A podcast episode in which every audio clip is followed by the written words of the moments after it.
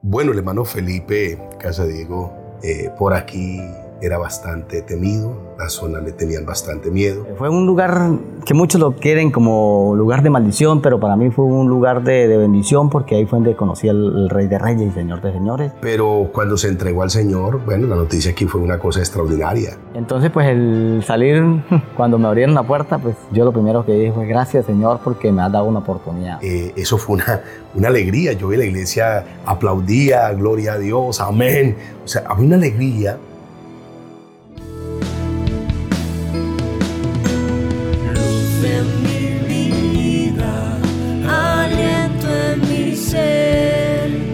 Entre celdas, evangelismo carcelario y resocialización.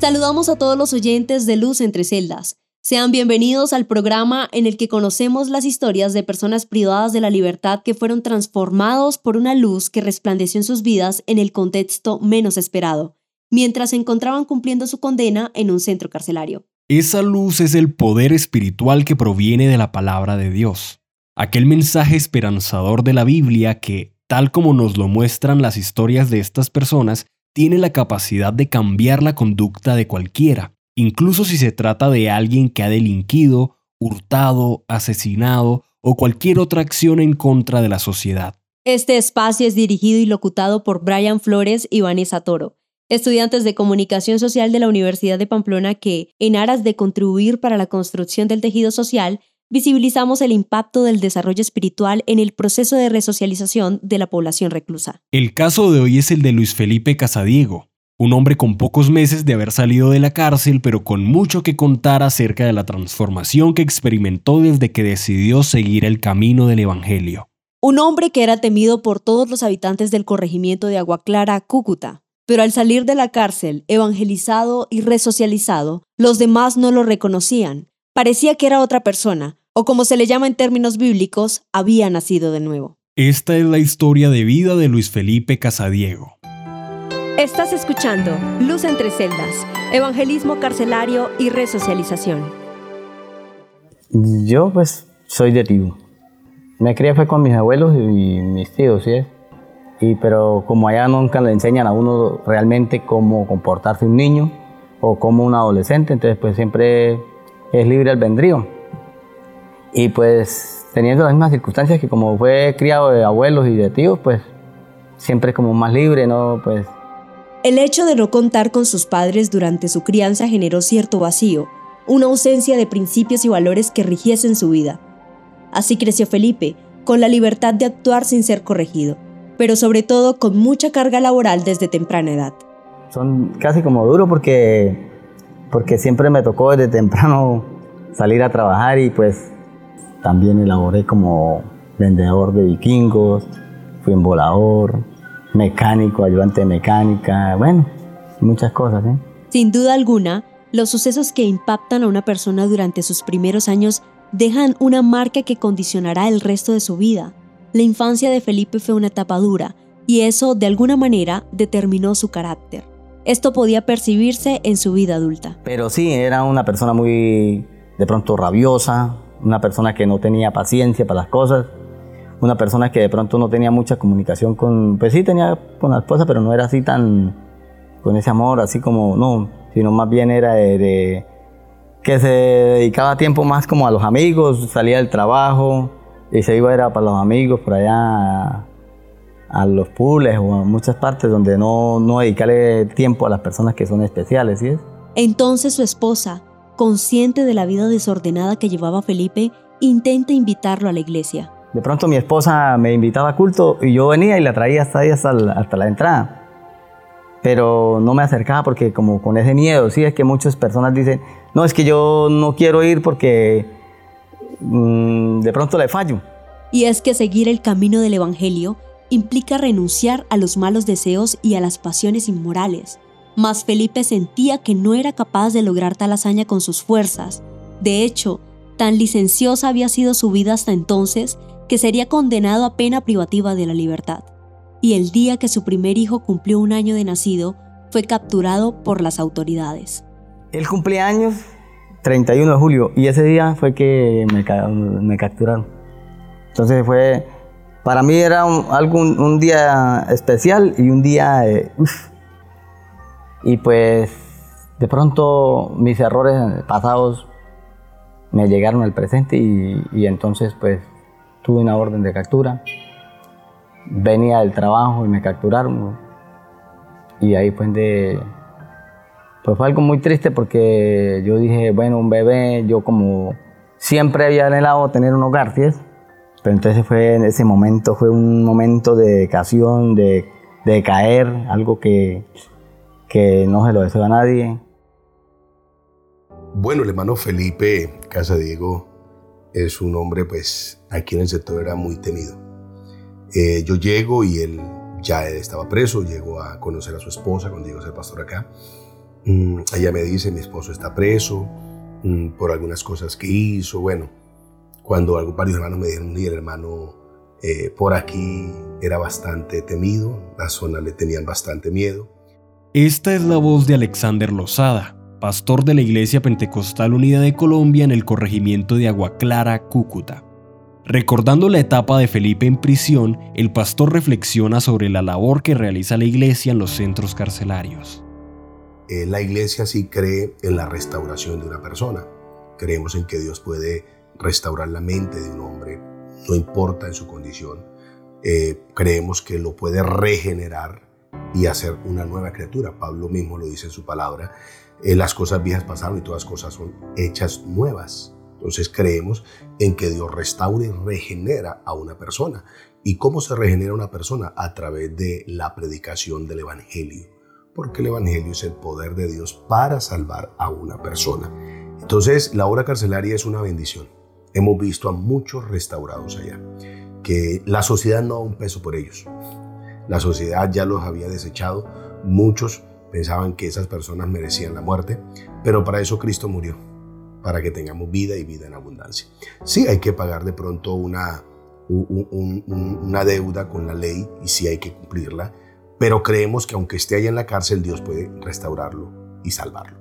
Felipe Casadiego es producto de ese trabajo carcelario realizado por la iglesia, pues gracias al Evangelio este hombre hallaría su libertad estando tras las rejas, una libertad más allá de la física, que no solo impacta al individuo, sino que se exterioriza hacia su entorno. Y con los años, los centros penitenciarios se han percatado de ello. Gracias a Dios ellos lo han ido entendiendo porque ellos han visto que de una u otra manera eh, las iglesias cristianas han pedido su espacio allá. Se han dado cuenta que al llegar al Evangelio son restauradas. Y cuando ellos mismos dan testimonio que cuando salen, salen siendo personas distintas. Aún en la cárcel eran temidos, pero cuando empiezan a oír la palabra del Señor, salen nuevas criaturas, salen diferentes. Hasta ellos se dan cuenta de que allá son los que ayudan con el orden y terminan siendo un ejemplo para otros. Entonces, sí, podemos ver que, que gracias a Dios las cárceles nos ha permitido restaurar gente y, y que nos han permitido ellos predicarles ahí también para que se restauren. Pues mi vida antes de entrar a ese lugar, gloria a Dios, que fue un lugar que muchos lo quieren como lugar de maldición, pero para mí fue un lugar de, de bendición porque ahí fue donde conocí al, Rey de Reyes y Señor de Señores, al nuestro Padre Creador. Pero, ¿Cómo fue el proceso de recibir, entender y vivir el Evangelio en la cárcel? Felipe tuvo que enfrentarse primero a una etapa de desesperanza y vacíos emocionales. Bueno, pues desde un principio cuando caí, caí a una estación duro, porque son personas que no tienen temor a nada, son personas que no pierden los principios. ¿Por qué? Por, porque no tienen temor a Dios. Segundamente son dirigidos por, por las drogas, hasta por el alcohol, porque a veces te entran hasta alcohol. Allá pues se mira es la delincuencia, porque muchas veces hay personas que tienen hasta 10, 15 de entrada y pues como no tienen temor a Dios ni, ni se aman ellos mismos. Entre tanta oscuridad, Felipe solo encontraba vacilación y confusión. La angustia del encierro empezaba a oprimirlo. Él intentaba no pensar en los años de pena que le imputaron, pero la cárcel concede demasiado tiempo para pensar yo fui el culpable y pues decidí como muchas veces pensé quitarme hasta la vida porque llegué a una torre donde habían dos pisos y pues eh, del ver del desespero, porque allá pues mucha droga. Yo no, no consumía, pero miraba a muchas personas y entonces uno como con esa mente débil y, y, uno desesperado porque uno es igual que un pájaro cuando lo encierran dentro de una jaula, entonces uno siente el, el desespero. duré como un mes de no comunicarme con mi esposa, ella también desesperada aquí afuera, uno pensando que se iba a acabar todo la familia, uno dice, no, sé, hasta ahí se acabó. Aunque había muchos hermanos de pronto que allá llegaban y le pasaban de por ahí y le decían, hermano, mire, entréguese al Señor Jesucristo para que la, la carga sea más, más fácil y más llevadera. Aunque tenía muchas dudas al respecto, Felipe empieza a asistir a las reuniones de culto organizadas por los pastores carcelarios de la iglesia pentecostal. Pero cuando empezamos a, y aquellos hermanos nos empezaban a leer ese mensaje y decir, que arrepentidos y convertidos para que vuestros pecados sean perdonados, ¿sí? Entonces, pues nosotros, yo ese mensaje me, me impactó porque yo di como que convertidos y eh, arrepentidos y convertidos, ¿sí? Para que vuestros pecados sean perdonados y vengan de, de la presencia de Dios tiempos de refrigerio. Entonces, yo me, me impactó ese mensaje porque yo dije, bueno, uno de Dios no es que, como dicen las personas, que aquí no tiene esperanza, porque entonces ya empieza uno como a ver las cosas de otra manera que si hay esperanza, que Dios es amor y que Dios está presto para perdonarnos, como dice la palabra del Hijo Pródigo, que Él está ahí, lo que pasa es que nosotros nos alejamos de, pecado nos separa de la presencia de Él y de nosotros. Entonces, pues, muchas veces nosotros separamos a Dios, no, no Él se separa, Él está ahí. Después de un tiempo congregándose, la palabra de Dios comienza a dar sus frutos.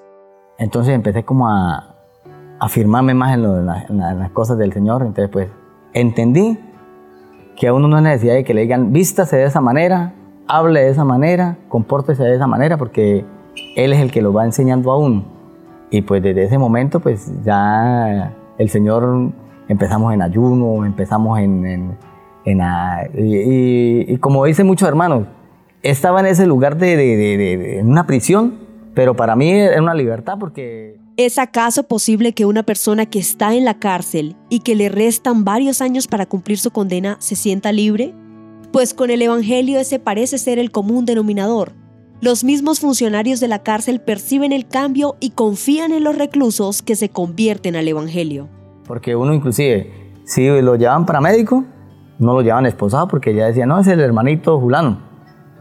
Si lo llevan para una remisión, ya con más, un cuidado más, más, más especial, porque ya decían, entonces a mí me decían, bueno, si usted qué pasa si nosotros lo dejamos que se vaya? Yo le dije, no, porque yo, no, yo hasta que el Señor no me diga y se me cumpla el tiempo, porque si yo me llego a ir, soy un, como un ladrón, ya que no, no yo, sino el testimonio.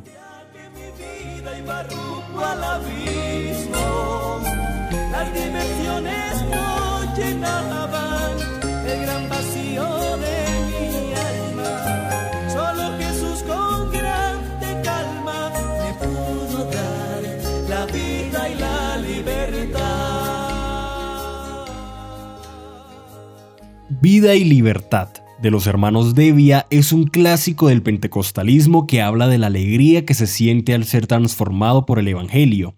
Eso es exactamente lo que a Felipe le sucedió. Aunque estaba tras los muros, él sentía libertad. Pues yo ya me sentía como, desde hace mucho tiempo, de, haberlo conocido a él, pues yo ya me sentía como libre, ¿sí es? Me sentía libre. Y yo decía, muy pronto el Señor me va a dar la libertad. Aunque Muchos me la quitaban porque decían, no, el, porque muchas veces dicen, no, pierden la esperanza de que no, tienen que pagarla toda completa. Esa confianza en Dios pronto sería recompensada. Felipe recibió una rebaja de pena por buen comportamiento y a finales del año 2022 le dieron la noticia de que estaba próximo a recuperar su libertad. Entonces, pues el salir, cuando me abrieron la puerta, pues yo lo primero que dije fue gracias Señor porque me has dado una oportunidad porque realmente cuando yo llegué, me quise fue como quitar la vida por, porque a veces el desespero y muchas cosas, pues yo sentía que no, que no era capaz de vivir todo ese tiempo allá. Hubo también mucha alegría entre los feligreses de la iglesia de Agua Clara cuando se enteraron. Eh, pero cuando se entregó al Señor, bueno, la noticia aquí fue una cosa extraordinaria, que fue bautizado, eh, bueno, servidor sellado, servía, predicaba ya ahora, eh, era bastante eh, increíble para muchos. Claro, cuando llega la noticia que ya el hermano lo van a soltar, que está a punto de venir, algunos con temor por la vida del hermano. Una vez fuera de los muros que lo alojaron durante años, le esperaba la mejor bienvenida por parte de su familia y de la iglesia.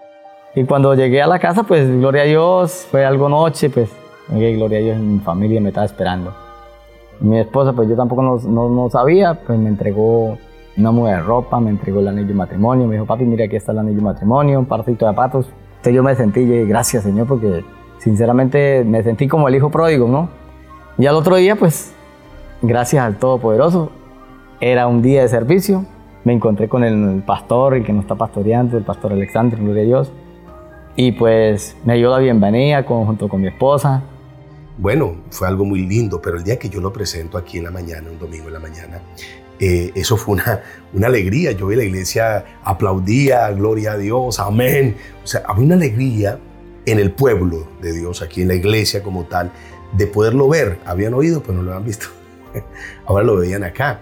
Y mis hijos, y me sentí la bienvenida con todos los hermanos, y pues obvio que yo dije gracias, Señor, porque realmente usted lo sorprende a uno porque yo el pastor Alexander no lo distinguía. Yo miraba en él cuando él llega, él abrazaba a su esposa, a sus hijos los besaba, llega con su esposa de la mano, con sus hijos, les da un agua a los niños felices, eh, él se ve una alegría, él ríe, él sale y me saluda. O sea, se nota en una persona que realmente ha nacido de nuevo. Pero lo que más impacto causó no fue el simple hecho de su salida, sino lo que él mismo transmitía. Y me lo presentan inmediatamente, pues me da una alegría conocerle, pues ya había oído de todo lo que había, hecho y, y, toda su situación, pero cuando lo vi hablaba con mi esposa y me decía, mi amor, pues no tiene cara de que haya sido algo terrible, una persona muy mala, no tiene cara. Y yo le decía, es que esta es la cara de una nueva criatura, pero estoy seguro que con la cara que entró a la cárcel no era la misma porque si le tenían miedo y me dice, pero es que es pequeñito, es, se ve frágil, pero le dice, mire, pequeño y frágil, pero aquí le temían. Pero ahora usted lo ve, dice, no le teme uno acercarse, de saludarle, ríe, servicial en la iglesia, es una bendición. Entonces, ya como, como el hermano Casadiego llega, llega aquí, pues la iglesia que lo conoció, los antiguos, se alegraron. Porque hasta yo mismo me miro en un espejo y digo, gracias Señor, porque tú eres misericordioso. Eh, has cambiado a este ser porque Él es nuestro alfarero, nosotros somos el barro, gloria a Dios, y Él es el que hace, cambia, Él es el que transforma, mi hermano. Y muchas personas no lo creían, mi hermano, inclusive hasta hermanos de la, iglesia cuando, y cuando lo ven a uno, dicen, oye, gloria a Dios, qué bendición.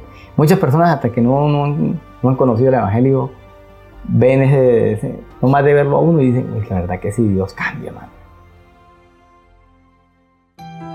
Estás escuchando Luz entre celdas, evangelismo carcelario y resocialización. De esta manera finalizamos la quinta emisión de Luz entre celdas, nuestro programa de historias de vida de personas como Felipe, transformadas por el Evangelio mientras estaban privadas de su libertad. En la próxima emisión conoceremos el testimonio de Osnaider Lemos, un joven que fue sentenciado a prisión injustamente, pero gracias a ello, la luz de la palabra de Dios llenó los vacíos que su alma demandaba. Los invitamos a que también la escuchen. Hasta luego.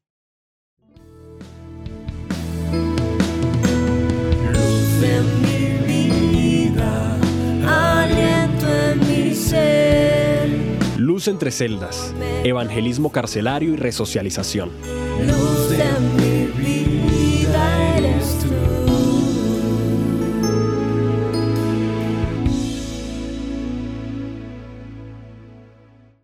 en el próximo capítulo de Luz entre celdas. Era muy apático el Evangelio. Él no le gustaba nada el Evangelio, nada. Llegué a la cárcel siendo tomador, fumador, una persona pues mentirosa.